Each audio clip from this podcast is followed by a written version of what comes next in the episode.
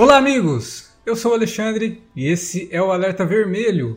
E no programa de hoje vamos discutir um filme bem interessante. Esse daqui vai dar bastante pano para manga. Um filme que está completando esse ano 25 anos e momento excelente para comentar. Tropas Estelares, filme dirigido pelo Paul Verhoeven. Paul Verhoeven que fez o primeiro Robocop, também dirigiu Vingador do Futuro e fechou, de certa forma, uma trilogia de ficção científica com o Tropas Estelares. E para falar desse filme tá aqui com a gente, Davi Garcia. E cá estou eu, né, para falar de mais um filme que eu vi no cinema quando estreou, cara, denunciando a idade fortemente. Eu vi esse filme na estreia, achei uma merda colossal na época. Muito novo, né? Garoto sem nenhuma experiência de vida e tal, achei uma bosta. Mas, obviamente, foi, revisitando foi depois... Foi até convidado a sair do... Foi mesmo. Na, na ocasião, eu tinha lanterninha no cinema, olha só. O cara veio falar, pô, galera, estão gostando do filme, pode sair, não precisa ficar não. educadamente convidando-nos a gente a se retirar. Mas depois eu revi o filme e, cara, tem muitas camadas aí que merecem ser discutidas e é o que a gente vai fazer aqui nesse cast. E também, para falar de Tropas Estelares, está aqui com a gente Felipe Pereira, que fez uma verdadeira maratona de Tropas Estelares para gravar esse podcast. Eu não fez uma maratona, né, cara? Só só não, só, só leu o livro, assistiu o filme, assistiu o anime, assistiu todas as, as continuações. Só as ficou faltando o Roughnex, né? Só ficou faltando a série animada lá do final dos anos Não, esse, esse, aí eu vi só o piloto. Não consegui. Até porque é mais difícil de achar. Agora, grande merda fazer maratona, né, cara? O que mais me impressionou é que o, o Davi tá falando aí que foi no cinema, mas ele tá no filme, cara. Ele é o vidente. que aparece lá... fazendo a propaganda lá, né? Que tem o terceiro Sim. olho. E é. pior que esse, esse maluco aí, o Timothy Hudson, ele faz aquela série Psy que ele é, ele é um cara contra o vidente lá, ele fica caçando, mas é um grande do hipócrita, né? É, esse eu tenho certeza absoluta que não é o Timothy Hudson, é o Davi, cara. Parece mesmo. Espalha não, pô, espalha não. Pessoal que, pessoal que ouve nosso podcast aí, segue o Davi lá no Twitter, eu sempre deixo o link do perfil dele vai reconhecer. Parece pra caramba o vidente que aparece lá falando pro pessoal se alistar, se tem poderes psíquicos, né? Mas enfim, vamos falar de tropas estelares então. Logo depois da vinhetinha, a gente já volta.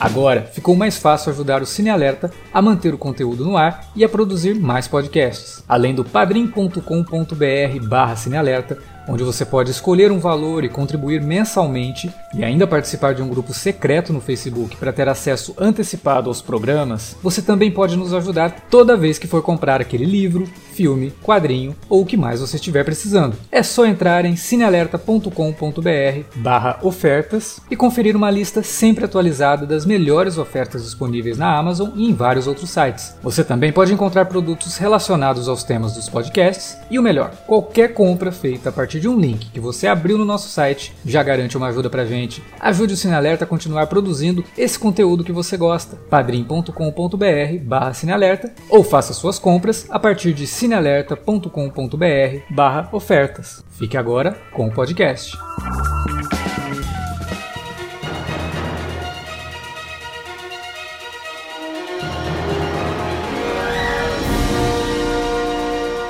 Ó, eu não vou criticar o Davi por conta da atitude dele quando ele assistiu Tropas Estelares pela primeira vez no cinema, não. Porque Tropas Estelares é um filme bem difícil de você até classificar ele, sabe? Ele é um filme que tem muitas camadas e se você assiste ele simplesmente como um filme de ação, às vezes ele pode te surpreender e às vezes não é uma surpresa positiva. Só que hum, eu não... agradável. É, só que eu não tô falando isso como crítica. Na verdade, isso eu acho até que é um elogio, porque é um filme que ele tira o espectador da zona de conforto, sabe? Ele entrega algo que provavelmente não é o que o público espera, né? Ou na, na época, né, esperava. É adaptação de um livro muito famoso, né? De um livro de ficção científica escrito pelo Robert Heinlein, que tem uma legião de fãs, que inclusive dá, depois a gente comenta isso, mas na época do lançamento do filme é, detestou também o filme, né? Mas ele consegue ter uma identidade muito própria. Tanto que existe existe uma distinção de universos dentro da franquia Frotas Estelares por conta do, do filme do Verhoeven, né? Você tem todo o lance do livro, é uma coisa completamente separada,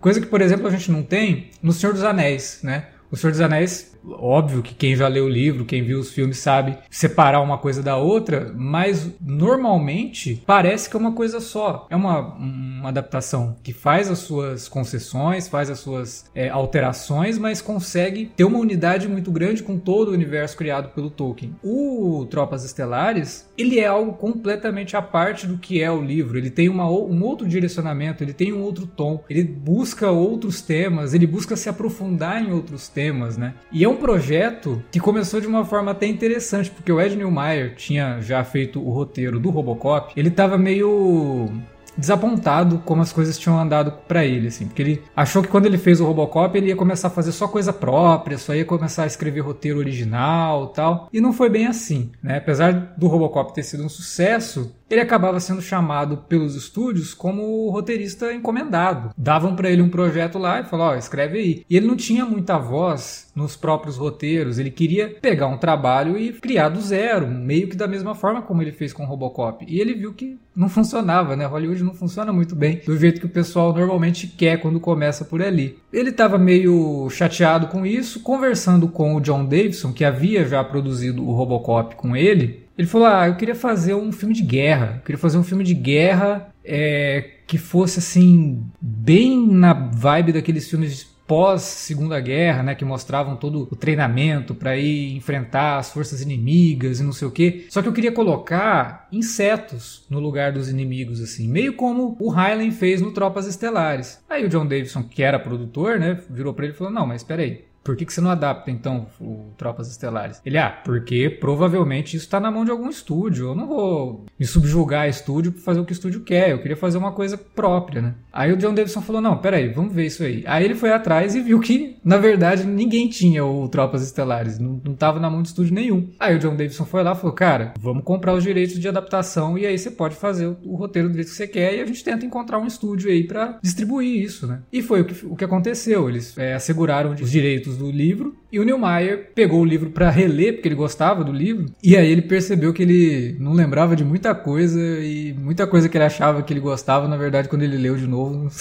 não estava funcionando muito bem. Mas ele falou: "Não, é isso aqui mesmo, eu já eu entendo como eu tenho que fazer isso. Eu não vou fazer uma adaptação literal disso aqui, é, vou fazer algo caminho com as próprias pernas vou usar o livro como base, mas vou criar uma história própria aqui e vou tentar ao máximo ser fiel ao espírito do livro, mas fazer algo é para discutir coisas que ele queria discutir. Que no caso, principalmente, contar um, um o, que, o que a gente costuma dizer é, conto de precaução, né, que o americano chama de cautionary tale, sobre a natureza do fascismo. Ele queria ficar te mostrando coisas ali ao longo do filme e que você falasse, nossa, mas a sociedade aí funciona bem, né? É uma sociedade que, tirando toda a parte dos insetos, as coisas funcionam. É, não existe, por exemplo, uma discriminação racial. Você vê é, personagens negros em posições de, de, de liderança e mulheres negras em posição de liderança. Quer dizer, tudo funciona bem. Só que ao mesmo tempo, ele ia te mostrando coisas que fazia você olhar para aquilo e perguntar: mas é isso mesmo que eu quero? Porque para isso funcionar, essa sociedade é uma sociedade fascista, né? Então ele queria cutucar o espectador, é, fazer o espectador pensar sobre o que estava assistindo. E cara, ele não podia ter um diretor melhor para fazer isso, né? Porque aí depois que ele conseguiu assegurar os direitos, escreveu, começou a escrever o roteiro, ele foi entrar em contato com o Paul Verhoeven. E o Paul Verhoeven já tinha feito uma mega crítica ao governo do Reagan no Robocop. E aí o Paul Verhoeven falou: "Não, beleza". E ele o Verhoeven até conta numas entrevistas da época que ele gostava muito de ficção científica porque ele podia ir para um lugar que ninguém vai, que ninguém nunca foi, e ele podia contar essas histórias. Ele fez muito filme é, de guerra, quando ele ainda dirigia filmes na Europa, né, na, na, Holanda, mas lá ele não podia fazer filme de ficção científica. Quando ele foi para os Estados Unidos, já começou com Robocop, então ele ficou meio taxado também como diretor de ficção científica, até por depois ter feito O Vingador do Futuro, mas depois ele começou a fazer outras coisas, né, uns filmes mais é, thrillers e tal. E aí retornar para ficção científica foi algo que chamou muita atenção dele. E ele pegou o livro para ler e assim, leu dois capítulos, virou pro Newmar e falou: "Olha, conta para mim a história aí porque não dá não, esse livro aqui não, não é para mim. Não curti". Ele, ele inclusive inclusive fala que achou o livro é, de extrema direita total, assim, e ele estava longe de, de, compactuar com os ideais que ele interpretava no livro. Aí o Niemeyer contou a história para ele, ele falou: ah, beleza, tranquilo, acho que dá para levar. Ele leu o primeiro roteiro do Niemeyer, viu que era uma coisa que ele provavelmente teria feito se ele fosse escrever esse roteiro, e aí as coisas começaram a dar liga, né? Você vê, junta três caras que estavam relacionados com o Robocop. Quatro, na verdade, se a gente levar em conta o, o cara que é responsável pelos efeitos visuais, né, o Phil Tippett, que também é produtor do filme. Então, quatro cabeças que estavam lá no Robocop se juntaram, voltaram para fazer o Tropas Estelares. E o resultado, cara, é um negócio, como eu falei, é muito difícil de você sequer classificar esse filme, sabe? Ele não é um filme que a primeira vez que você assiste ele, você consegue pegar tudo que ele quer passar. Eu mesmo já vi várias vezes e para gravar o podcast revisitando o filme, eu fiquei me perguntando de várias coisas que eu ainda não tinha me perguntado das últimas vezes que eu havia assistido, sabe? Então ele é um filme que tá todo tempo na margem de realmente ser só uma propaganda fascista ou na margem de do outro lado ser completamente uma sátira e ser completamente algo que tá nitidamente falando para você que não é assim que as coisas têm que funcionar. Eu acho que é fundamental fundamental também é, destacar que é necessário uma certa maturidade para você ver esse filme. Eu, como eu falei, quando eu vi na estreia, eu vi, eu tinha 16 anos, então já não era uma criança, mas também, né, tava ali ainda, né, naquela fase de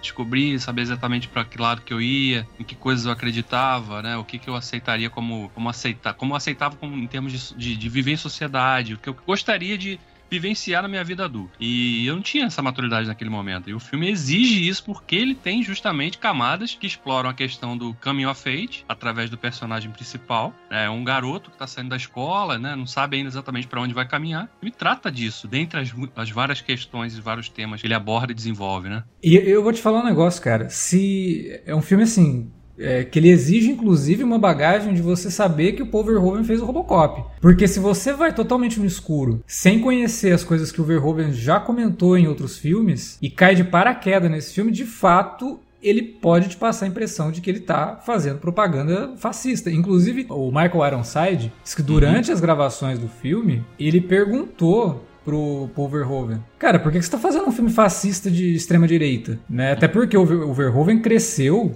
na... Na Holanda ocupada. Na Holanda ocupada pelos alemães. Então ele falou, cara, isso não faz sentido, o cara tá fazendo um filme total, né? Aí o Verhoeven... ah, e, o, e o Michael Ironside, pra quem não tá ligado, ele é brother do, do Paul Verhoeven, eles já trabalharam Sim, juntos, ele, ele, ele também fez o, o, Total Recall. Ele tava no, no, no, no Vingador uhum. do Futuro também, né? Aí o Verhoeven falou, cara, se eu chegar e ficar gritando pro mundo que a extrema-direita, o, o, caminho do, do fascismo é, não funciona, ninguém vai me escutar. Eu vou só ser mais um maluco falando. Então eu tenho que mostrar. Eu tenho que mostrar que esse mundo perfeito, construído em cima de uma ideologia fascista, em que todo mundo é bonito, tudo é brilhante, né? Todo mundo tem grandes armas e ficam aí exibindo as armas para criança. Cara, só serve para matar bicho, só serve para matar. Aliás, né? Não é nem se serve para matar, só serve para matar. É essa basicamente a ideologia dos caras. Mas se você não tem esse lado do Verhoeven, cara, se você não presta direito atenção no filme, você pode ter uma ideia realmente muito errada desse filme. Eu, eu acho que aí é uma questão de contexto e que claramente influenciou nas, nas bilheterias, porque assim, o filme não foi exatamente um fracasso, né? Ele se pagou e no final das contas ele acabou gerando muito dinheiro na época do mercado de home video embora esse tipo de, de, de, informação não seja tão plenamente divulgado, mas ele foi um, um fenômeno de locadora. É, o Davi viu no cinema, mas eu duvido que o Alex não viu dezenas de vezes na tela de sucesso, até porque, como o filme tem muita nudez, não podia passar no cinema em casa sem, sem barreira, né? Sem, sem censura. Você é... claramente não assistiu cinema em casa nos anos 90, né? Ah, Porque até sim, aquela mas... cena de nudez frontal do Time Cop passava no cinema em casa. Pô, as tropas estelares não passavam. Porque aí já era não, claro, é, final dos ale... anos 90, sim, anos sim. 2000, né? Quando, é... quando o filme veio pro, pro mercado de Eu vou te falar que eu acho que não passava mais por conta da violência do filme do que pela nudez, cara. Porque... Sim, ele é um combo, né, cara? É. E assim, e isso daí é o contexto do Verhoeven. E, sendo bem sincero, o Verhoeven mesmo, ele foi na onda do, do, do não contexto, porque o Robert Heine, não é à toa que, que o livro não tinha os direitos presos a ninguém e foi fácil eles pegarem. Até porque, tipo, dezenas de filmes de ficção científica que, que se baseiam em, em militarismo usaram Tropas Estelares como base. Sim. O próprio James Cameron tem dois filmes sobre isso. O Avatar e o Aliens o Resgate. O, o Aliens, Alien. inclusive, tem a historinha de que ele pegou o livro e entregou para todo mundo lá que ia fazer os, os, Colonial Marines, né? Ô, caras, é isso daqui. Leiam o livro e entendam como que vocês têm que se comportar. É, o Aliens é total Sim, uma, fora, uma, adaptação fora... não oficial do... do do Fora Tropas que, assim, Estelares. Eu, eu, não digo assim, os dos Kaijus nem tanto, mas o Círculo de Fogo mesmo, que é um filme mais recente, tem um pouco, ele tem um bocado de tem. Tropas Estelares. Tem sim. É, e, e, fora isso, as inspirações para ele são bebem da fonte pra cacete. Que é, Mobile é, Gundam Wing é pra caralho. Tem os filmes, né? O anime não, mas os filmes, se eu não me engano, a trilogia do que compila, né? O primeiro anime tá na Netflix, dá pra ver. Você pega ali elementos mil do, dos, do, do Tropas Estelares, né? Até porque no livro do Tropas Estelares tem mechas e não é utilizado no, no, no filme. Acho que o, o, Alex até anotou um negócio para falar. É utilizado no resto da franquia mais pra frente quando já já vai para aquela descendente bem, bem tosca. Enfim, e ele é um cara que é extremamente discutido porque as pessoas não sabem exatamente o que, que ele quis falar. Se ele quis fazer uma, uma crítica e aí, tipo, ou, ou se ele queria glorificar. Por quê? Ele tem um passado militar, ele foi militar, inclusive quando ele foi enterrado. Ele foi enterrado com, com, com a bandeira dos, do, do, do exército. É, ele dedica o, o livro a todos os sargentos do, do mundo que tornaram crianças em homens. No entanto, ele serviu pouquíssimos meses e virou escritor logo depois. Assim, foram, sei lá, cinco, seis meses. Foi, foi uma carreira militar muito curta. E... e a motivação dele para escrever o próprio livro também nasce um pouco dessa ligação dele com o militarismo, né? Sim. Com então, a, assim. As, as, frustrações. Foi quando os Estados Unidos pararam de fazer os testes nucleares, né? Aquele, eles conduziam é. aqueles testes nucleares ele, porra, ele, ele ficou bolado com aquilo porque achou que aquilo era um retrocesso para garantir o futuro da sociedade americana, pelos seus ideais e tal. Ele, baseado nisso, e claro que inspirado por outras coisas, acabou escrevendo o livro também. Então, aí fica a dúvida grande, Davi, se ele estava fazendo isso como um, um meia-culpa, eh, ou cortando o livro ao meio e fazendo parte é, crítica e parte glorificação, né? Porque ele poderia enxergar os soldados como a ponta de baixo dessa, dessa hierarquia, ou se ele estava simplesmente fazendo uma, uma, uma crítica à ideologia liberal dos Estados Unidos que expondo ela como ela é. Porque no final das contas, o fascismo, o nazismo, né, como, como é o fascismo alemão, como era o fascismo alemão na época do, do Terceiro Reich, do, do, do, do Hitler e dos, dos Blue Caps deles, é a porta ao lado do liberalismo. Então, assim, talvez ele esteja fazendo uma crítica a isso. E não ficou claro, porque ele não era o tipo de cara de ficar falando sobre, sobre as influências dele. Então, assim, ele é um livro extremamente denso no começo, assim, não é, não é uma difícil leitura de compreensão, não, mas ele é extremamente repetitivo, porque ele é todo narrado em primeira pessoa, ele é narrado pelo Johnny Rico, é o personagem do Casper Van Dien no, no, no, filme, mostra um sujeito que tá entrando no... que apesar de ser uma classe mais alta, ele quer atingir a cidadania por conta de, do, do amigo dele que é o, que é o Carl Jenks, né? Que é o personagem do, do, do Neil Patrick Harris. Só que o Carl Jenks é um moleque extremamente esperto, não tem dinheiro, ele quer virar, ele quer exercer o, trabalho no exército para poder custear os seus estudos e de fato virar cidadão, isso está no filme também. E o rico não precisava disso. Então, assim, por mais que seja uma, uma sociedade militarizada, ainda assim existia um sistema de castas. Ele, como no filme, vai contra a vontade dos pais e entra nessa, nessa coisa toda. Então, assim, no final das contas, você pode encarar isso também como uma visão pequeno burguesa sobre um Estado militarista que, enfim, só é, consegue oprimir as pessoas se as pessoas são pobres. Você e pode tem... encarar isso como uma crítica ao capitalismo. Ou não. Ah, Ou você outra... pode achar que é uma glorificação também. É uma doideira. E tem outro aspecto que reforça muito essa leitura de viés fascista da obra, e é a questão da, da, defesa de que a pessoa só podia ser cidadã plena, ou seja, ter direito à escolha dos seus representantes políticos, se ela servisse ao, ao, ao, ao às forças armadas, às forças militares, se ela tivesse a, se ela conseguisse seguir a disciplina da carreira militar, só assim ela teria direito a ser um cidadão completo. Ou seja, você nisso você já está limando. Cidadão completo não, cidadão, porque se você não é cidadão, você não vota, você não pode ter filhos, é, é, você tem que pagar pelos, pelo, pelos É a questão então, do Aliás, A não, questão do controle, né? mas é, é- é mais difícil. Então não, não é que você é um cidadão completo, você não é um cidadão, ponto. Se você tem dinheiro, você consegue comprar as leis, é o que subentende. É, então, assim, aí- at- até isso é uma doideira, Davi, porque você pode encarar isso como uma crítica ou como uma glorificação. Então, tipo, não é uma parada simples. É, é muito doido. Eu não sei Tanto- também, às, às- vezes eu tenho eu não li o livro, tá? Vocês têm, eu fico a impressão, assim, eu lendo as matérias e tal sobre o livro, que o cara ele foi propositalmente se manteve na linha assim, meio que em cima do muro. Sim. Ah, podem me chamar de fascista ou de crítico ao fascismo. Não, ele, faz foi, ele- mim. inclusive foi chamado de comunista por, por, por parte do, do pessoal ali, do- dos conservadores dos Estados Unidos que leram e que enxergaram aquilo dali como, porra, meu irmão, você tá simplificando o nosso sistema. Ele falou, não tô simplificando nada. Eu tô mostrando qual é a evolução. Só Ah. que ele não fazia juízo de valor. Então, tipo assim, eu li o livro. Você me pergunta, o que, que você acha disso? Não sei. Não sei dizer. Porque, tipo assim, é extremamente doido isso daí. E é 90% do livro preparando, mostrando como é duro o serviço lá do- dos caras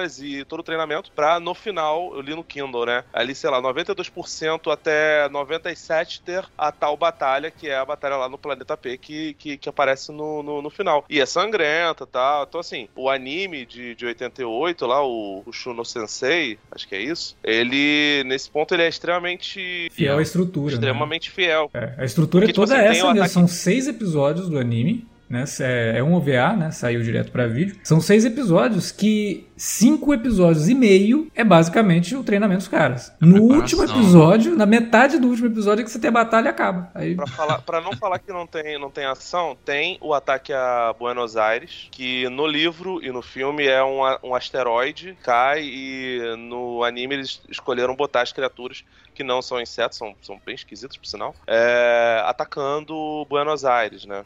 É, no, no filme eles resolveram encurtar a história, botar o Johnny Rico, a Carmen Baines, que é a personagem da Denise Richards, e o, o Cole, que é o, o personagem do Patrick Harris, como argentinos. Eles não são argentinos no livro. É, É. A mãe do Rico vai pra Buenos Aires de férias e acaba morrendo, e isso vira uma das motivações pra ele continuar no exército. Mas, o, fora isso, o Johnny Rico só revelam a, a etnia, é, a nacionalidade dele no fim do livro também, né? Você fica lendo o livro todo sem saber exatamente que ele é filipino, né? E essa é engraçado, né? Porque essa alteração ela veio primeiro no anime, de 88, 87, pra depois ser utilizada no, no filme também. Bem, bem interessante. O anime, isso. o anime, inclusive, né? Acho que vale até deixar a dica, ou, ou sei lá se é dica, né? que o anime é complicado, gente. é, são seis É. episódios de 25 minutos cada. Estão disponíveis no YouTube. Sim. Você pode procurar lá que você consegue assistir os seis. Ele tá, inclusive, tá com legenda em português. Uma curiosidade sobre o anime, inclusive, né? É, ele tá disponível no YouTube e eu acho que nem vai ser removido por conta de direitos autorais, porque a última vez que ele foi lançado em home video foi em Laserdisc. Ele não existe nem em DVD, é, esse anime aí. Eu não sei se teve algum problema de, de distribuição depois, porque se você procurar no Wikipedia, por exemplo, o anime tá, tá listado como uma adaptação não oficial. Eu acho que eles não tinham nem os direitos pra adaptar esse negócio, cara. Esse Que anime... é doideira, porque ele foi dedicado à, à memória do, do Heinlein, Porque né? o morre- morreu no ano da estreia do anime. Então, sei lá, eu acho que tem alguma, alguma parada de direitos autorais envolvendo a produção do anime que impede ele de ser lançado, alguma coisa assim. Ele só tem em Laserdisc. É uma curiosidade, cara. Eu demorei muito pra assistir esse anime. Meu primeiro contato com Tropas Estelares foi com o filme. E eu, ao contrário do Davi, eu- eu era assim. Sem querer fazer nenhuma piada aí com a idade do Davi, mas eu era bem mais novo que ele quando eu assisti esse filme. É, e eu não, não achei ruim, não. Eu curti na época, sabe? Só que eu curti só por curtir, sabe? Não tinha. Não Pela fiz. questão da ação, né? É, não tinha feito nenhuma leitura A gente além. curtia porque, pô, era, um SOS Comandos ou Comandos em Ação de I. Joe contra inseto gigante que Pois é. destruía tudo. Massa velho pra caramba o O negócio. filme né? é super violento, tipo, você quando é criança, você não percebe que, caraca, que a Denise Richards é uma péssima atriz. Você não percebe que, que o Casper Van Dien é horrível. Você não percebe aqueles... Caraca, é, é- é muito ruim, porque... O elenco desse filme, inclusive, é inacreditável, né? Porque parece que o Verhoeven pegou a lista de elenco do Barrados no Baile do Melrose e pegou um ator de cada série pra fazer os personagens. Literalmente, não, não, cara. Não, ele- o elenco jovem ele falou assim: pessoal, pega aí a lista dos atores que foram dispensados dos pilotos e não passaram no teste. Não, traz- que não, não. é sério. O Casper Van Dien, a Dana Meyer, A, a Denise Richards. O Neil Patrick Harris eu acho que não, mas o cara que Não, o faz Patrick o... Harris era bom, sempre foi É, bom. não, o, o O, cara o que Patrick faz... Harris era. Ele foi ator mirim. É, não, o Ah. cara que faz o, o outro piloto, por quem é personagem da Denise Richards, acaba tendo um affair também. Esses quatro, eles eram é, um do Barras no Baile e outro do Melrose. Um do Barras no Baile ou do Melrose, sabe? Então, tipo, para, é proposital, É, e assim, você o- pegar essa juventude, que não é juventude porcaria nenhuma, né? Diz que o Verho- Verhoeven até queria pegar pessoas mais na faixa etária, mas o estúdio, aí o estúdio entrou e falou, não, tem que ser não sei o quê. E, mas aí parece que ele pegou e falou, ah, é, tem que ser assim, então eu vou pegar o, o- o ideário da- do, do jovem norte-americano perfeito. É. E pegou a galera do Barraso no Baile do Melrose, cara. O Pessoal Casper Van Dien, né? inclusive. É, então. O Casper Van Dien, inclusive, ele vem de uma família toda de militar. É, diz que eles fizeram vários testes com atores e tal, inclusive levaram em conta a questão do personagem ser filipino. Só que o Neil Meyer, numa entrevista para a revista Starlog, de 97, ele fala que, meu, não tinha como a gente colocar um ator desconhecido filipino para estrelar o filme. Isso ele nem fala assim naquela época, não, ele tava falando na época lá. Não, não tinha como, era um filme muito caro, um filme de, de, de orçamento grande, que a gente não podia arriscar ter um ator de outra é, nacionalidade, de outra etnia, como protagonista do filme. E aí diz que eles testaram vários atores e o Casper Van Dien, quando entrou, assim, eles olharam pro Casper Van Dien e falaram, é esse cara. Porque apesar de ser um péssimo ator, o cara é um boneco Ken, né, cara? Tem, tem o Jake Busey, que é filho do Gary Busey, que, porra, era, era terrível. O, o cara que tem o faz Clancy, o. Clancy Brown, tem o Clancy Brown. É, esse tem filme tem aí- dois mas aí vilões do é- Highlander, né? O Clancy Brown e o, o Michael Ironside. Mas tu tira isso, que não, não é, né, cara? É Tem até o Dean Norris ali numa participaçãozinha também. Tem o Dean Norris. O Dean Norris já tinha feito com o o Verhoeven também o Total Recall, né? Uhum. Mas, cara, aí você tem esse elenco só de gente bonita, né? De atores, assim, que realmente parecem ter sido escolhidos justamente por conta disso. Num filme que tem toda essa estética nazista, toda essa estética fascista, e que tá falando de uma invasão de um grupo de insetos alienígenas na Terra. O Neil Meyer fala que, tipo, é o vilão que você não tem como gostar, porque ninguém gosta de inseto. E aí você trabalha com toda essa ideia. E a, a, a questão toda das perguntas feitas ao longo do filme, aliás, da pergunta feita ao longo do filme, né? Would you like to, to know more? É, É. mostra lá o, o noticiário, aí você vê uma manchete, basicamente. Cara, olha, isso daqui é uma coisa que eu acho fantástica no filme, porque ele basicamente previu o Twitter, né? Previu o Twitter, o Instagram, o Facebook. Porque você tem uma manchete que claramente não representa a profundidade que a notícia é, precisa. Aí você fala a manchete com uma entonação para passar o que você quer, e aí você pergunta: você quer saber mais? E aí você vê o, o cursor do mouse indo pro outro lado, né? Não, não quero saber mais, eu já fiquei sabendo aqui. Cara, é isso. A gente tá vivendo isso, a gente sabe que, que é assim que funcionam as coisas.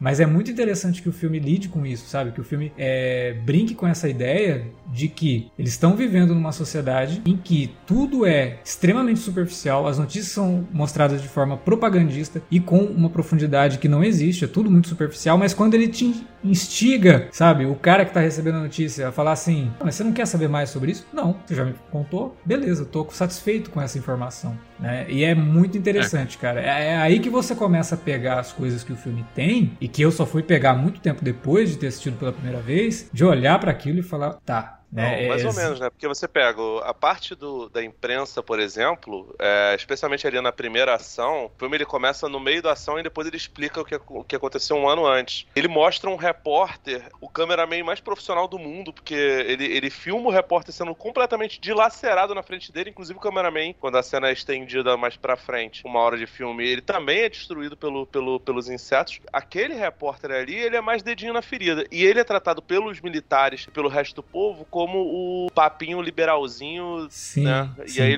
em liberal eu- falo mais ligado aos democratas dos Estados Unidos, Sim. afinal de contas está falando de um, de um filme que é estadunidense. Então, assim, existe um, um desdém completo por parte do, do pessoal que quer informar de verdade, como esse repórter, e isso é bizarro, porque se você for olhar, de repente Tropas Estelares não é que é uma sátira, é quase um documentário.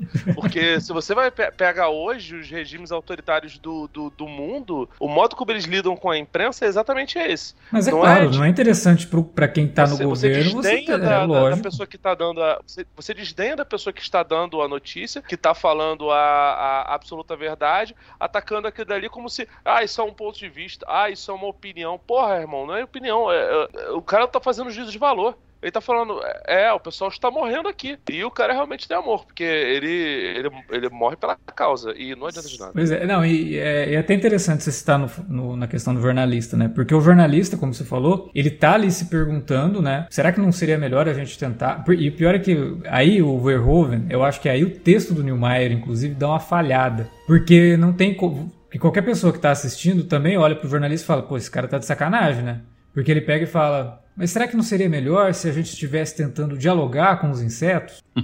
Parece ser uma crítica também ao excesso do politicamente correto. Parece ser algo Sim. que o Neumeier também queria criticar, que não é só colocar o cara ali como uma voz solitária no meio de um monte de gente que está alienada. Não, ali também é uma crítica ao excesso do politicamente correto. E ele faz isso de forma muito mais interessante, muito mais ácida do que alguns anos antes o Demolidor com o Stallone e com o Wesley Snipes fez. Que aquele filme inteiro é uma crítica ao politicamente correto que estava virando pauta é, em conversas no começo dos anos 90. É, você vê uma sociedade ali no Demolidor que é totalmente dominada pelos politicamente correto e cria uma sociedade de pessoas completamente desconexas de como as coisas funcionam. E aí esse uns bananões. Uns, exatamente. E aí esse filme parece lidar com isso também, só que de uma forma que, como eu falei lá no começo, ela tá na margem, cara. Porque ao mesmo tempo que parece que tá zoando com isso, também pega e fala: "Não, mas será que a gente deveria mesmo simplesmente entrar numa guerra sem conhecer, porque na verdade o filme não te dá nenhuma base para entender quem começou essa guerra. Né? Se do é, nada. Você não sabe quem provocou quem. Né? Exatamente. Né? Ou se houve uma provocação, né? Também. Você pensa o seguinte: Clendato é longe pra cacete. Tudo bem que. Aí eu não lembro se no livro também é assim, mas o planeta ele é rodeado por cordão de asteroides. É como se fosse Saturno, né? Um anel de asteroides ali. E aqueles asteroides eles são lançados para todos os lugares da, da, da, galáxia. É longe pra cacete do, do, da Terra. Supostamente, o que acontece com Buenos Aires, que é no meio do filme, onde já tinha tido dezenas de, de conflitos entre os, os insetos ou aracnídeos, né? É, é, é, curioso porque insetos e aracnídeos são tipos de bichos diferentes. É, exatamente. E aqui eles jogam no mesmo bolo, enfim. É, de, de, novo, né? Aquela parada, ah, entre os soldados não tem diferença, até porque eles são todos rasos, né? entre mulher e homem, eles tomam banho sozinhos. Reza a lenda até que o Verhoeven fez essa cena, ele também estava pelado para poder deixar os caras à vontade, né? Eu não ficaria à vontade com, perto do, do Verhoeven não, isso, pelado. Isso mas... não faz o menor sentido. é. Não é uma parada incomum. O Steven Spielberg reza a lenda no Poltergeist pra convencer a Jobette Williams, a menina que faz a, a mãe da, da família, ele entrou na água junto com ela para poder filmar aquela cena da piscina, porque ela achou que ia morrer eletrocutada. Ela falou: Não, tá bom, eu vou morrer junto contigo. Aí poderia a gente poderia não ter tido o Lincoln se tivesse dado alguma coisa muito errada com, com o Poltergeist. Assim, não parece ser uma parada tão, tão incomum, apesar de que assim, o, o Paul Verhoeven, ele, ele exagera, né?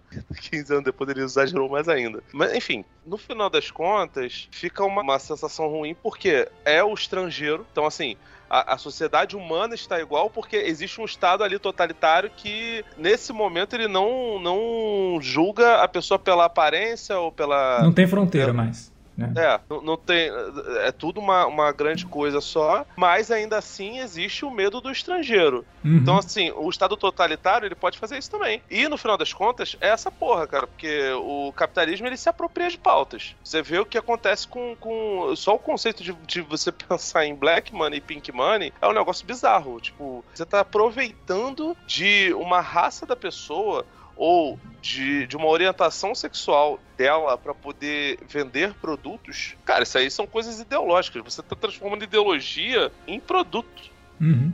Então, assim, no final das contas é isso. Um Estado extremamente capitalista, ele chega nesse ponto, ele chega no fascismo. E ele abraça essa galera. E ele, para manter as pessoas em ordem, eles precisam ter um inimigo externo. E por isso que eles vão atrás dos insetos. O asteroide que cai, tem muitos fãs de, de Starship Troopers que consideram que provavelmente a Federação aproveitou de uma coincidência para atacar os insetos, né?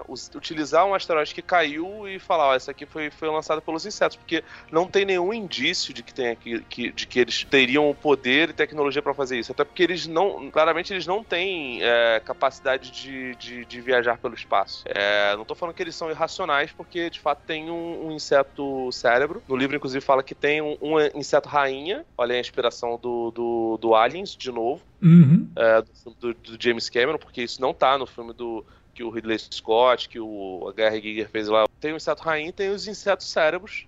E no final das contas do livro eles, eles capturam um cérebro a rainha fica por isso mesmo, né? Nos filmes, depois tem uns, uns insetos lá que você pode encarar eles como versões da tal rainha do, do, do, do livro, mas o livro não descreve, então eles não se preocupam tanto em, em fazer isso. Mas eles não têm capacidade de, de, de, viajar. No entanto, você vê que eles, claramente, eles são, são seres que não habitam só Clendato. Clendato é um planeta. O planeta P, onde eles pegam o, o cérebro, não é Clendato. Então, assim, aparentemente tem espécies muito parecidas em todos os planetas ali em volta, mas você não tem entendimento de que eles têm capacidade de, de viajar. Então, o, o primeiro contato pegando carona lá no, no, nos clichês de Star Trek, é o mais agressivo possível, que é simplesmente vamos entrar na porrada com esses caras. A partir do momento que eles acabam com os insetos, eles procurariam outro inimigo. Então, porque é isso, é sempre a busca de um novo inimigo, de um novo estrangeiro, para você manter a, a sociedade, sociedade é, calma e, e, manter a, a, ideia de, de, militarismo. E o pior, dizimando jovens. O próprio filme, ele é até mais agressivo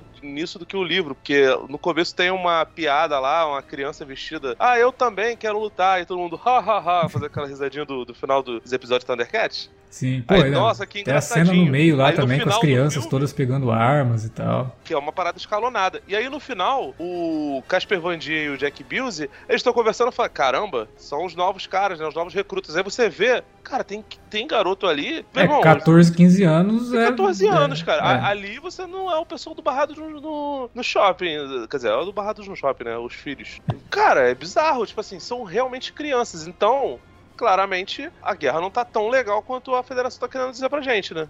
Kill them! Kill them all! Outro aspecto que o filme trabalha muito é justamente a questão da propaganda, né? É, que é o tempo todo usando a máquina da, da própria imprensa também, né? Através daqueles noticiários ali. E aí você tem tudo, a, espe a espetacularização da, da, cobertura de uma guerra, que foi uma coisa que estava muito em voga nos anos 90 por conta da primeira invasão ao Iraque, né? Foi Sim. transmitida pela TV, tinham equipes lá acompanhando as tropas e tal. Então ele também aborda isso no filme de 97. E, e você o tempo todo com aquela com as, com as mensagens ali, né? No, na, na TV o tempo todo maçante ali e tal. Você tá pronto para se juntar, né? Não sei o quê. Nos filmes subsequentes até, o slogan fica até, você tá pronto pra morrer hoje? Ou então é, hoje é um bom dia para morrer. Como assim, cara? Porra de mensagem é essa? É porque isso aí é, é porque essa é, a, é, é parte da fala do personagem do que o Michael Ironside fala e que o Rico acaba pegando. E aí você pega, a história toda é baseada na, na, na vivência do Rico, que é um sujeito que ele tem uma certa inteligência, você vê que ele tem capacidade de, de estratégia, né? Ele tira lá do jogo de, de futebol, de rugby, né? Não sei, é um Aquilo ali achei maneiro, hein? Achei meio rollerball aquilo dali. É um. É um... o uniforme é, é total é rollerball, né? O uniforme ali. Aliás, não é rollerball. Porra. O uniforme lembrou aquele filme do Schwarzenegger no final dos anos 80. Como que é? Ah, o The Running Man. Mas eu tô Running falando Man. do rollerball. Pô, é. o Running Man ele pega tudo do rollerball, brother. É muito parecido. É, é, é um rugby, né? Não é bem um rugby, né? É, é mais rugby do futebol americano, só que numa quadra. Aquilo é sensacional. é, muito foda, cara. É muito maneiro. Ele pega as estratégias que ele faz ali no, no, no jogo de futebol e utiliza tanto no treinamento para fazer lá o nosso querido pique bandeira, quanto para matar um dos insetos tanques, né? O que também é muito maneiro, porque os insetos eles têm. O design deles é muito foda, né? O design é... dos insetos é sensacional, cara. E vou te falar, o filme não envelheceu mal, não. Tem muita coisa muito bem feita nesse filme. Tudo bem que você tem ali ainda muita maquete. Não, a... As naves ainda são. Tem uma mistura é, de CGI. Porra! Com... É bastante, né? É, mas cara. A é... Roger Young, cara, to, to, toda a manobra que a personagem da Carmen faz, é, isso daí é uma parada que eu não tinha percebido quando, quando eu vi no, as primeiras vezes. A personagem da Denise Richards, ela não é só a garota bonita. Ela é boa pra caralho, bicho. Sim, ela, é uma puta piloto. É... Mas os efeitos do filme ainda estão muito bons, cara, porque é aquilo que a gente sempre fala. Não... o CGI ele é um acessório. Então o filme ele mistura o CGI com efeito prático. Inclusive nos é, nos insetos. Você tem parte dos insetos ali que é efeito prático, você tem as partes que ah, envolvem mais ação as, no CGI. Mas, porra, tá. As primeiras cenas que eles, que eles dissecam, por exemplo, é que dali é tudo efeito prático Sim, e é foda é muito demais. Legal, é É super irônico. Você quase vomita junto com a nossa querida Denise Nossa, aquela, aquela, cena, aquela cena é foda, cara. Aquela Não, cena, é, é, é, tudo muito bom, né, cara? Que a professora é cega. Cara, é tudo mise-en-scène muito louco, brother. É. E, e, enfim, você pega o Johnny Rico, ele é um cara que ele tem uma certa inteligência tática, ele consegue decorar as coisas, então ele, você vê que ele tem uma certa eficiência acadêmica, mas ele não sabe explicar os conceitos. E tudo que ele fala, todos os êxitos dele são copiando as pessoas que vieram antes dele. Eu falo assim, vocês querem É, tanto viver que pra Isso é uma fala do, do, do, do personagem que no livro é o Dubois e aqui é um, é um nome muito louco do Michael Ironside, que, que me foge agora o nome. Isso. Rack Shack. Shack. Rack Achar Shack. que- É, tan- tan- Parece tanto que ele, né? quando ele pergunta a diferença, ele fala assim, você sabe a diferença entre né, o cidadão e o civil? É o civil? É a expressão? Agora eu não É, lembro. é, é, Você acho que é né? isso. É. Aí ele vai e fala, né, exatamente, beleza, você citou exatamente como tá no livro, mas você entendeu o que isso quer dizer? É, Né? Porque uma coisa é. É. você decorar o conceito, outra é entender o conceito. é, é. Não, ele fica perdido. Mas, cara, todas as ações dele, se você for ver, é isso. Tipo assim, ele ganha o pelotão ali porque o personagem do Clancy Brown percebe que ele é, que ele é, é casca grossa, mas ele não tem um, um espírito de, de liderança, cara. Ele tem um poder de observação e ele mimetiza aquilo. Ele mimetiza o que o Michael Ironside faz. E é basicamente isso. O Zin mesmo, que é um personagem que é sensacional, é, cara, ele é surreal, ele é maravilhoso. é, ele é tipo o, o personagem lá do Full Metal Jacket, tá Eu ligado? ia Só que ele citar é mais- ele, eu ia citar ele. É total inspirado nele, inclusive. Só né? que ele é- é possível. Pô, total. Só que ele é muito mais agressivo. Que, tipo, do nada ele vai, ele, ele entra na porrada com, com, com os alunos, ele quebra o braço do, do cara russo. Ele, ele quase. no- no- é, é, do- ele. Na, na mão do, do, do filho do Gary Busey. Imagino que o Clancy Brown não pode chegar perto do, do Partido Republicano. Porque o dia que o, o Gary Busey deve ficar bolado com ele, e com razão, porque, pô, tu tá atacando meu filho. Mas assim, cara, ele vê o que o Zin faz, mas ele não consegue entender os, os ideais do, do Zin. Mas o Zin olha pra ele como um sujeito maneiro, um cara que pode, pode fazer as coisas certas. Até as escolhas mais banais, cara. Isso aí eu lembrava quando eu vi, tipo, eu fiquei impressionado como, como ele não chega perto da Flores, né, da personagem da Dina Maia, enquanto o Michael Ironside não fala, cara, vai curtir a vida, você vai morrer daqui a pouco. É. Você pode morrer daqui a pouco. Então, assim, não fica se, se privando dos, dos prazeres, não. Ele é um Os poucos sujeito que bons ele... momentos que vão surgindo, né, durante toda essa Sim. crise, né? Tipo, saiba aproveitar um bom momento, né? Ele provavelmente. Ele pode ter entrado, inclusive, virgem dentro do exército. Eu acho que não, porque o Neil Patrick Harris zoa ele, né? O, o Call ele e fala: pô, vocês ainda não, não fizeram nada, ele e a Carmen. É, e aí ele fala: não, eu tô esperando, não sei o que, tava respeitando o espaço dela. E aí, no final das contas, ela toma uma atitude e fala: ó, meus pais não vão estar em casa. Então você pressupõe que eles deram catraco. Mas até a atitude foi dada pela, pela menina. E eu não tô falando que mulher não pode dar atitude, não, pelo amor de Deus, né, gente? Mas a gente tá falando de um filme que é de 1997. Tudo bem que o filme se passa no século 23, mas a gente sabe que ali é tudo a égide de, de 1997. As pessoas estão se comunicando com o CD-ROM. Cresça pra isso. Tô Então, ouvindo, assim, ouvindo é uma um música personagem- lá na, na, na festinha que, pelo amor de Deus, só em 1997 mesmo. Então, assim, cara, o... Bom, né? o filme, tipo, mostra um personagem que ele é extremamente passivo.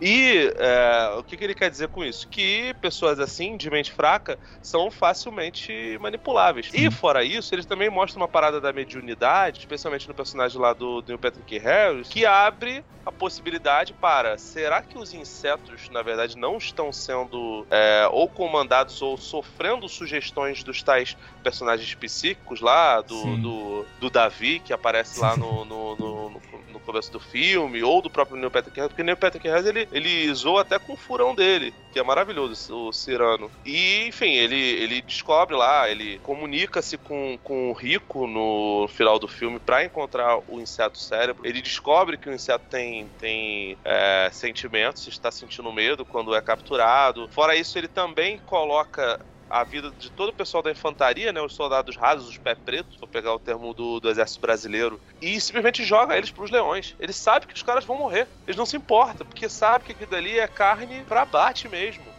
A infantaria, ela é carne pra bate. E a própria infantaria sabe disso. O lema do Hashkizak é: vocês querem viver pra sempre? E essa porra, tá ligado? E eles glorificam essas coisas, fazem tatuagem e ficam ali, tipo. É, você vê que depois do ataque em Buenos Aires, que era uma coisa que mexe com o Rico, né? Porque a família dele tava toda ali e tal. Pô, a cena seguinte são eles fazendo tatuagem lá e todos, sabe, numa euforia gigante porque estão indo pra guerra, né? É, assim, uma, isso pode conversar de certa forma com a geração. Ele pode estar reclamando do, do problema geracional, das pessoas serem completamente alheias e passivas, mas você pode também encarar como isso. Tipo assim, a normalização da violência é essa. É, não, você vê que na, morrer, na propaganda. Vai... Nas propagandas, nas, nos noticiários, a forma como eles colocam os números de mortos, cara, é um negócio absurdo. Entra gigante na tela, assim, 12 milhões de mortos, 600 mil feridos. Pô, parece que o cara tá dando o número da telecena, sabe? De pessoas que foram contempladas. É. Não, não, são isso, pessoas se morreram. Se você for reparar, de, depois disso que aconteceu, esse anúncio das mortes, as propagandas ficam, sei lá, umas, uns 40 minutos sem aparecer. Por quê? Porque, tipo, claramente aquilo ali pegou bal pra cacete, eles trocaram o Marechal do Ar, o novo Marechal do Ar falou, olha só, não vamos deixar mais rolar propaganda agora. Vocês falem de qualquer outra coisa. Mas é, vamos dar o pão e circo aí. Provavelmente passou várias pornochanchadas lá na, na televisão deles lá, na, é, naquela é, Mas, a, mas aí é que tá. Essa, esse e, número. E só volta depois. Esse, esse, número gigantesco de mortos é para gerar na população justamente essa raiva. Essa, esse sentimento de que, na verdade, eles estão vingando esses mortos indo atrás dos, dos, dos insetos, sabe? Então, tipo, tem que ter também isso, tem que ter essa é, essa glorificação da morte, porque senão você não dá motivo para a população se unir aos militares e, né, pegar o filho lá de 14 anos e falar: não, você vai lá, se alista lá. E terminar o filme da forma como termina, com o pessoal jovem chegando na, na, nas fileiras da guerra. Você pega um número grande, você joga isso para poder mostrar: olha, nosso povo está sendo massacrado. Nós não podemos deixar as coisas como estão. E aí você depois tem um gap de, de, de propaganda, porque eles devem ter atingido lá a cota de, de possíveis alistas listados e só mostram depois no final. Por quê? No final, eles precisam de mais gente. Porque eles pegaram um cérebro, não, a guerra não tá terminada. Sim, ah, tem sim. margem. Por mais que as continuações sejam terríveis, ele tem margem para aquilo dali virar algo maior. Tanto que a, a, primeira coisa que lançaram foi aquele. O negócio baseado nos pescoços duros, né? O Roughnecks. Roughnecks, é. Que é, que é legal, cara. É bem tem bom, o Dwayne Capizzi fazendo. É, inclusive. E, e é bem eu... mais baseado no livro do que, do que no filme. Não, mas tem, né? Ele, ele se passa num período em que o, o Rico e a Flores entram no, no pelotão comandado pelo Wakshak e entre isso e o fim do filme, então, é, é, ele, ele, ele consegue se situar é ali. É uma versão alternativa do que acontece, de algumas coisas que acontecem no é, filme. E ele vai é. além, porque enfim, tem 40 e poucos capítulos. Sim, é, mas ele é bom, cara. Ele tem uma, uma pegada que me lembra muito aqueles episódios de Clone Wars que, que são focados nos troopers, né? Que, que uhum. é só ali o, a ação mesmo dos troopers e tal. Mas ele tem, tem uma, uma pegada legal. A única coisa que eu acho questionável foi a decisão de ter feito ele em CGI naquele momento, é. sabe, do CGI, que envelheceu muito a animação. Eu acho que uma pessoa de hoje pegar para assistir não, não vai dar conta, cara. É, não, se fosse uma animação pô... 2D, porra, teria envelhecido super bem, como os outros o... produtos do, do NKPs, inclusive, sabe? O Capiz, ele tá lá no. Ele tem 200 coisas na Warner, fez aqui. O, o Batman lá que a gente brinca que é. Sim, sim. Que é o mesmo é o ator do, do, Jack Chan. Do Jack Chan, né? E, e, no, nesse desenho, ele, inclusive, usa mais mechas, né? As, os trajes. É, é, os trajes não são exatamente mechas nos livros, né? Eles falam que são, que são trajes. É, é, nesse ponto, o anime ele é bem, bem semelhante, né? São, tipo, mini robozinhos, né? Que, que, que os caras entram. Não são robozões, grandões, não é? são trajes, né? É, trajes. Mas aquilo ali que, que a gente Isso. vê no anime é mecha. É básico, aquilo ali é um mecha. A verdade é, é o seguinte, o, o Neil Meyer, ele fala em entrevistas da época que até a quinta versão do roteiro, os trajes estavam lá. Então, assim, eles mantinham os trajes no roteiro enquanto faziam as revisões e tal. E enquanto isso, tinha toda uma equipe de efeitos especiais ali tentando fazer o negócio funcionar. Só que eles viam, olhavam para aquilo e falaram, cara, isso não tá bom, não tá legal. Primeiro, a gente tá num período aqui, né, 1997, já tem um monte de anime que lida com mecha, já tem um monte de coisa que fala de mecha. Existe já na, na, na cabeça de muita gente que vai assistir o filme um ideal disso de como que isso tem que funcionar. E o que a gente está fazendo aqui não está dando certo. Tá muito parecido com Robocop, tá muito durão, sabe? Então uma coisa que não vai fazer sentido para ser um traje de batalha contra esses insetos mega rápidos que a gente está vendo aqui. Aí eles decidiram tirar. Assim, o Neil fala que foi uma decisão difícil, porque ele sabe o quanto que isso importa para os fãs do livro e tal, mas que, cara, é, não ia ficar bom. E, e, e assim, vamos combinar que foi uma boa decisão, porque, primeiro, esses comerciais que a gente está falando, eles são muito parecidos tanto com o que acontecia lá no, no TDK, né? No, no Batman do. No do Frank Dark Miller. Returns, do Frank Miller, quanto no, no Robocop. Lembra um pouco também, eh, recentemente eu escrevi sobre o The Stuff, né? A coisa, o filme do, do, do, Larry Cohen, que mostra os comerciais que são bem nessa pegada também. É, só que, tipo assim, é uma evolução, né? O The Stuff, ele era meio cínico, no Robocop vira uma parada meio, meio uh, proto-fascistoide, e aqui é fascista total. Uhum. É uma doideira. É, aí, pô, você já pega o lance dos comerciais, aí você coloca também as roupas, e, cara, os uniformes são muito icônicos, né? São muito legais, aquele, é, aqueles capacetes de, de ciclista são muito bons, cara. Você, você pensa que a qualquer momento eles vão chegar ali tomar a a Avenida Paulista de, de assalto ali junto com, com Haddad. E fora isso também, os uniformes dos oficiais são muito bonitos e lembram bastante os uniformes, obviamente, da, da, da SS, né? O Verhoeven, inclusive, pegou muita, muita imagem de, de apoio da, da, da Segunda Guerra e meio que fez copia e cola, como o, o George Lucas fez em 77 em Guerra nas uhum. Estrelas. É. Primeira cena do filme, que, que é, começa já com aquela propaganda e tal, ele fala que ele adaptou quase que quadro a quadro do Triunfo da, da, da Vontade, né? Da Leni Riefenstahl, que é, é filme histórico, mas é um filme de propaganda nazista, né? Só por aí você já vê que o cara realmente queria fazer esse comentário, né? Que ele realmente queria fazer algo que falasse, olha, se a gente não, tomar cuidado, né? Se a gente ficar só preocupado com criar uma sociedade perfeita demais, né? É, toda regrada e não sei o que, a gente vai caminhar para algo parecido com isso aí. Então, cara, é, é, é um filme assim que ele dá essa margem para muita coisa, mas é um filme que também é uma diversão inacreditável, sabe? Sabe? É, você falou que ele foi bem no, no home video na época e não é à toa, né? Tropas Estelares, ele é o tipo de filme que foi feito para você vender no home video mesmo. Porque depois que você vê no cinema, que tem todo aquele barulho, o cara que viu no cinema, ele quer ver em casa. Só que ele não quer ver em casa de qualquer jeito. Ele quer ver com a melhor imagem, ele quer ver, sabe, ligado no, no que na época assim era o que tinha de melhor em som e tal. Então, o filme ele já foi lançado em 98 se não me engano, e que já é um período que já estava entrando o DVD, né? O DVD já estava começando a entrar no mercado, pelo menos nos Estados Unidos, né? Você tinha um filme desse, cheio de efeitos visuais, barulhento pra caramba, um filme de guerra, né? Com muita cena de explosão, de ação, vendia vendia-se aquilo como uma experiência que você tinha que ter um home cinema, um home theater e não sei o que. Então isso alavancava é, bastante o, a questão da, de venda para home video e de, de, de, aluguel e tudo mais. Isso ajudou muito o filme, né? O próprio Star Wars, inclusive, é um filme que faz parte dessa história do, do home video por conta disso, de incentivar a pessoa a assistir em casa para ter uma qualidade de imagem, não sei o que. E o, Tropas Estelares sempre teve boas transferências. Tanto o VHS é, é covardia falar, mas assim, o DVD dele era bom, é, o Blu-ray dele é muito bom e ele recentemente ganhou uma versão em 4K, que tá uma das coisas mais inacreditáveis que eu vi em 4K. Eu até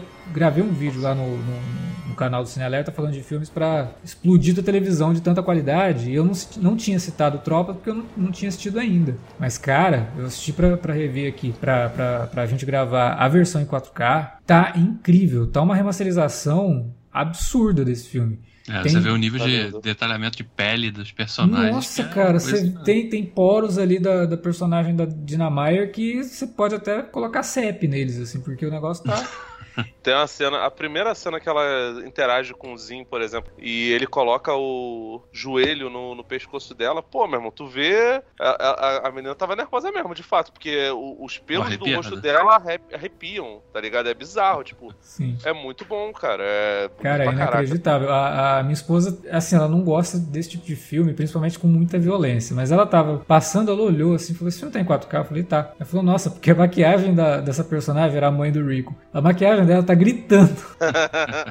é, é, bizarro porque assim, você pega esse filme, ele. Eu não sei exatamente como ele foi filmado, quais foram, qual foi a qualidade das câmeras, mas você percebe que o Verhoeven, ele, o Verhoeven tinha uma, uma visão cinematográfica absurda, né? É, os, as continuações não dá muito para comparar, porque foram continuações feitas muito depois, nos anos 2000, e já era. era, era Direto pra vídeo. Pra, é. pra vídeo, né? A primeira continuação, Tropas Estelares 2, ele é horroroso de escuro. Inclusive, assim, ele não, não é que ele é um filme. Ele é muito ruim. Mas ele, se ele fosse um filme mais concentrado no, no finalzinho dele ali, que vira uma outra infecção ali, insetos é, parasitários, meio alien, sacou? Lembra muito aquele episódio que a gente adorou do, do Strange New Worlds, Uhum. ele tem muitas semelhanças com esse, com esse final do Tropas Estelares 2, né? Se ele fosse só aquilo dali, você, ah, cara, maneiro, uma história legal. Só que, enfim, não é. O filme ele tem toda uma, uma outra introdução ali antes, uns personagens super clichês. Nossa, É, chatíssimo esse filme. É, o, Uma- o uma- elenco, o elenco desse filme é horroroso também, né? É. Os atores, assim, são pé. Eles chegam quase a olhar pra câmera, assim, de tipo, o que eu tenho que fazer aqui agora? De tão ruins que Não, eles isso são. é que é cara, de- foda. Eles, eles pegam a, a Brenda Strong, que era a Capitão Deladier né, do primeiro filme, a, a oficial da, da nave da, da Roger Young, que é a, a nave onde a Carmen pilota, e ela reaparece aqui, só que dessa vez ela é uma sargento da, da, da infantaria. E, Então, cara, você sabe o detalhe dessa personagem? Eu fui pesquisar depois. Ela é, ela é pra ser a irmã gêmea da personagem da, da capitã do, do primeiro filme. ah, ótimo. Só que o Não- diretor, o diretor espertão, burro pra caramba, achou que, pô, olha, vou, vou omitir essa informação aí pra criar uma, uma dúvida no público sobre a, né, por que, que essa personagem tá aqui. Brother, meu Deus do céu, é idiotice, né? Realmente, é uma, é. uma, uma saída muito, muito, muito inteligente. E aí você pega uma atriz que é, é a única atriz boa, de fato, do filme, você coloca ela em umas situações muito, muito pesadas, sabe? Tem, tem é, inclusive, insinuação de estupro. Insinuação não, cara. Ela é praticamente estuprada. É porque, tipo assim, não, não, não é uma parada exatamente sexual, é uma transferência de, de, de insetos. Eu tô dando spoiler, gente, pelo amor de Deus. Tropa de Estelar de Deus não tem nem que dar, é, é, avisar que tem spoiler, é uma merda. Mas assim, ruim o filme. É muito escuro. É- é- esse final ele é muito legal porque tem os efeitos práticos legais, inclusive dos, dos insetos novos. É, o terceiro já é, É, dirigido o- pelo Ed Neumeier e, e, enfim, é, é ligeiramente melhor. As animações eu acho até que são mais legaisinhas, cara. O segundo filme, inclusive, ele a reta final do filme, ela expande um pouco mais o, o conceito temático da, da questão da propaganda, né? Porque o personagem que, que é feito pelo Richard Berg lá, tava, inclu, trabalhou inclusive com a Brenda Strong lá no Desperate Housewives, né? Dois atores aí da época do Desperate Housewives. É, ele faz o personagem que, que fica pra trás, né? Que se sacrifica lá. E ele, é- ele é vendido como um herói de guerra, né? Ou seja, ele é usado como propaganda Uhum. pra listar novos, novos recrutas e tal, né? A personagem feminina que sobrevive no, no final do segundo filme, ela tem um filho, e aí quando ela tá lá fazendo parte lá de um, um evento lá, né, do- dos militares, o cara fala pra ela, pô, legal, seu bebezinho, não sei o quê. Sempre bom ter carne nova pro moedor, né? tipo, oi? Esse era o tema, né? Um dos, dos lemas lá da, da, da propaganda dos caras que achavam ok vincular esse tipo de coisa porque eles sabiam que isso vendia, isso atraía, porque, né? É uma. Usando a imagem de um é herói uma de guerra. do caralho, bicho. Sim, É sim, eu tô falando. uma- É, é só no final do filme, do segundo filme, que é muito fraco, tematicamente explora alguma coisa, mas é só, tipo, joga ali e acaba o filme. Aí o terceiro filme também, aí eles já vão pro outro lado, que é a questão da religião, né? Como também que o governo pode usar a religião pra. Mas de novo, deixam pra fazer isso no final do filme. Pra, pra Mas manipular. o, terceiro, eu vou te pública, falar né? que ele tem, ele, tem, ele tem várias ideias boas que são extremamente mal executadas e peca por conta de ser um filme pra, pra DVD. Não que justifique, mas assim, tem, tem his- histórias ali que você acha que poderiam ser melhor feitas se fossem. Se tivesse um pouco mais de grana. Mas aparentemente não é só isso, não. O É, se tivesse não um é- diretor bom também, porque o Neil Meyer dirige o terceiro filme, e apesar de que eu acho que o roteiro não é tão ruim, ele não tem muita capacidade como diretor, então coloca Nossa, as coisas não. meio a se perder. É. Eu acho É, o terceiro filme dessas continuações em live action, o terceiro é o mais aceitável, porque traz de volta muito dos comentários feitos no primeiro. Mas nenhum deles é bom, cara. E as animações também, o- as duas animações de longa-metragem, eu acho chatíssimas. Eu não gosto. Eu não sei vi. se é porque eu não, eu não sou muito fã desse tipo de filme de animação, que já tem vários aí do Resident Evil, por exemplo. É eu não, Ah, computadorizado, pra né? caralho. é, e, cara, eu não suporto. Eu, assi- eu tento assistir os do Resident Evil, já tentei, não, não me desce. E esse do Tropas Estelares eu tive a mesma resistência, sabe? Eu não, não gostei, achei muito chato. Pra mim, nenhuma continuação, na verdade, é boa. A única, o único produto né, de audiovisual que realmente é bom, mas que peca pelo lance de ter envelhecido mal, é a série animada lá, o Roughnecks. Next, né? É, que realmente é bem Eu até acho- sabe? acho Tem todo um trabalho bacana ali. Eu acho o Invasores de, o Invasores de Marte legalzinho em alguns aspectos, especialmente pelo design das, das armaduras, né? No caso, no terceiro filme, eles já colocam lá os, os mechas, né? Uhum. Que é assim, né, gente? A gente não E tinha dinheiro pra fazer no primeiro filme. os dois são fazer dirigidos, inclusive, por um diretor excelente. O que eu gosto muito do trabalho do cara que é o Shinji Aramaki. Ele tem muita coisa aí de Ghost in the Shell que ele fez, que é bacana, sabe? Sim. Mas aqui não rola. E o roteiro é do Meyer também, dos dois, né? Não, não, não. Ou do, No do... quinto é do Niemeyer. Ah, tá. É. No quinto, o Meyer e o, e o Casper Van Dien viram produtores executivos. Eles, É. inclusive, voltam. A Dina Meyer volta. Ela faz um... um Fantasma, né? fantasma da, da, da, da Disney, né?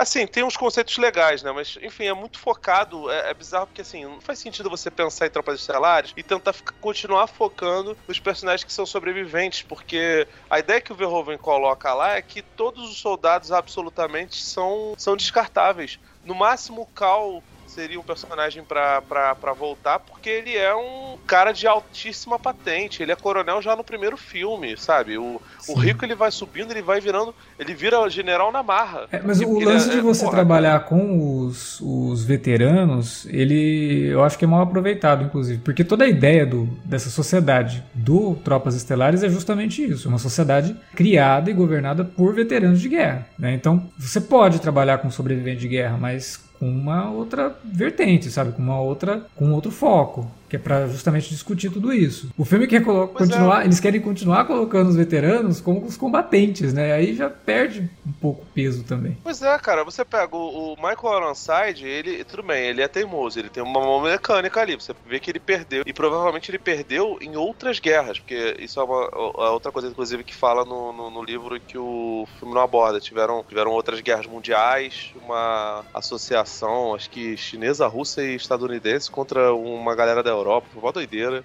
Então, assim, é uma sociedade que vive por muitas guerras, e o sujeito que, com quem eles conversam na hora de se alistar, é, ele até fala fala pro, pro Rico, ah, infantaria, a infantaria fez o homem que eu sou. Aí tu vê que o sujeito tem um braço mecânico e ele não tem duas pernas. Então, assim, é natural que as pessoas tenham seus membros perdidos, porque a guerra é essa porra mesmo, cara. A guerra não é bonitinha, não é, não é fofinha, sabe? E nas continuações não tem isso. Tem uma coisa que, sei lá, o Rico não tem um olho, mas, pô, ele tá com um tapa-olho lá, sabe? Snake Plissken, pô, não dá, né, velho? Ele, ele claramente, porra, cara. É, é que ele não afeta nada nele, ele continua sendo o sujeito é, badass pra caramba, e isso é só nas animações, porque nem fizeram isso no Casper Van Dien quando ele apareceu de novo no, no Tropa 3, sabe? É, é, é confuso, isso aí é, é- é demais, não Tropa- deveria ser focado nele. O Tropa 3, ele tem. Ele tem uns troços muito bizarros, né? Até quando o cara vão falsificar a morte dele, a execução dele é, é muito mal feito, cara.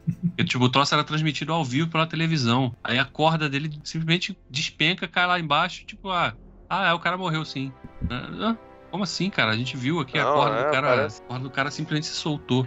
Parece, parece um, um piloto negado, sei lá, dos anos do- 90, cara, nem nos anos Nossa, 2000. é muito ruim, cara. O que mais me incomodou nesse terceiro filme foram os atores mesmo. Muito ruins, cara. É, Todos dos dois, muito dos ruins. dois filmes. São, são horríveis, assim, eu lembro muito, muito ruim. Mas é isso, né? Você vê, Tropas Estelares chegando a 25 anos e dando muito pano ainda pra discussão, né? Dando muita vazão pra análise. É um filme que, sinceramente, cara, eu acho um dos melhores do Verhoeven, junto com Robocop, é, junto com Showgirls, assim.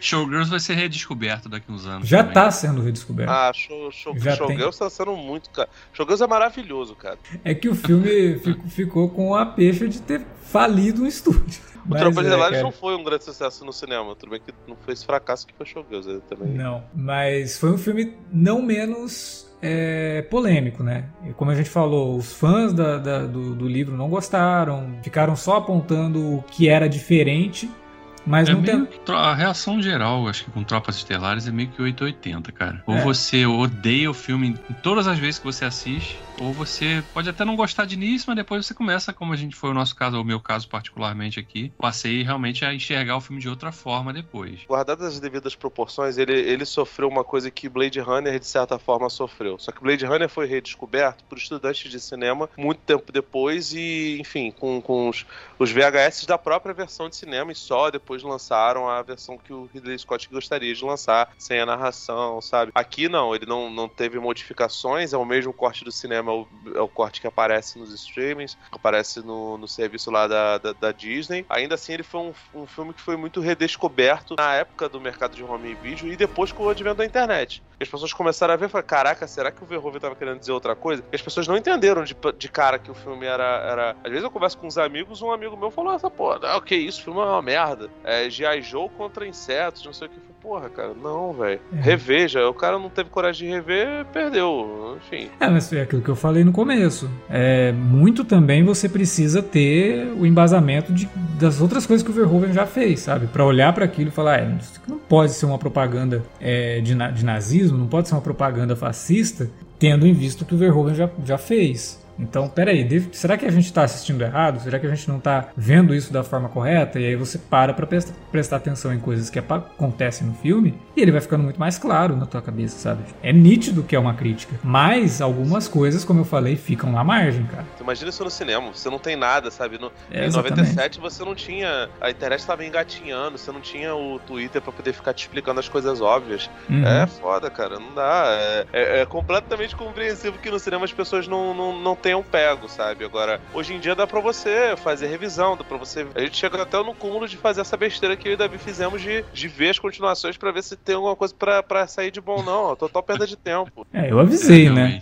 Falei, não precisava. É, é dispensável, bem é. dispensável. Não, Falei. as animações eu, eu, até discordo de você. Acho que tem umas coisas legais ali, mas não é sensacional, não, de fato. Um papo aí de fazer um remake do primeiro filme, né? Mas que parece que morreu aí na, na, na mesa de discussão, né? O Neil Meyer tá envolvido que também. Não tenha. Se forem fazer, vai ficar uma parada pasteurizada. E o que eles vão fazer? Vai ser um remake do filme do Verhoeven ou vai ser uma nova adaptação do livro? Provavelmente uma nova adaptação para agradar os fãs que na época não foram agradados por conta de. Ah, não tem a roupa de batalha e aí é só isso, então entendeu? Vai ter que ser, então, é isso. então vai ter que ser 90% de, de treinamento, chato pra caralho, e é. no final tem meca. Porque. E tem que ser sério, não tem jeito, não dá pra fazer filme com essa porra. É muito longo. O, o livro é denso, cara. Vou te falar, eu, eu, li no Kindle. Eu fui lendo muito aos pouquinhos, cara. No final que eu dei uma esticada que eu falei, pô, marcamos a gravação, tem que terminar. Mas assim, eu lia, eu lia 10%, assim, 5% por, por dia. Não tem condição. Fiquei um, um mês pra terminar.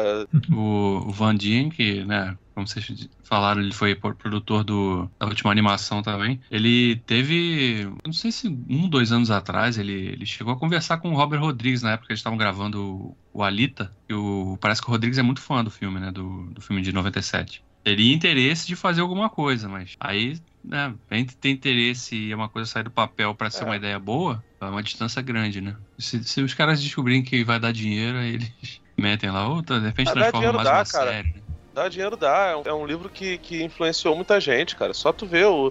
E outra coisa, a gente não precisa de filmes de, de tropas estelares, né? Se você quer um negócio parecido com o livro, você vai ver Aliens, vai ver Avatar. Daqui a pouco vai ter Avatar 2, tá ótimo. É, mas eu tô com o Felipe, cara. Eu prefiro que as pessoas redescubram o filme original do que, sei lá, fazer um filme pasteurizado, genérico, na mão de um diretor da moda só pra vender e falar que ah, agora a gente fez um filme fiel, tá? É uma grande coisa, né? Sim, é o seguinte, ó, dá na mão da Netflix, deixa ela fazer uma série horrorosa e a gente finge que viu e fica tudo certo. Faz que nem a gente fez com Resident Evil. Para tudo certo. E com o Cowboy Bebop. Beleza. Nossa, nem. Isso aí eu, isso aí eu dropei.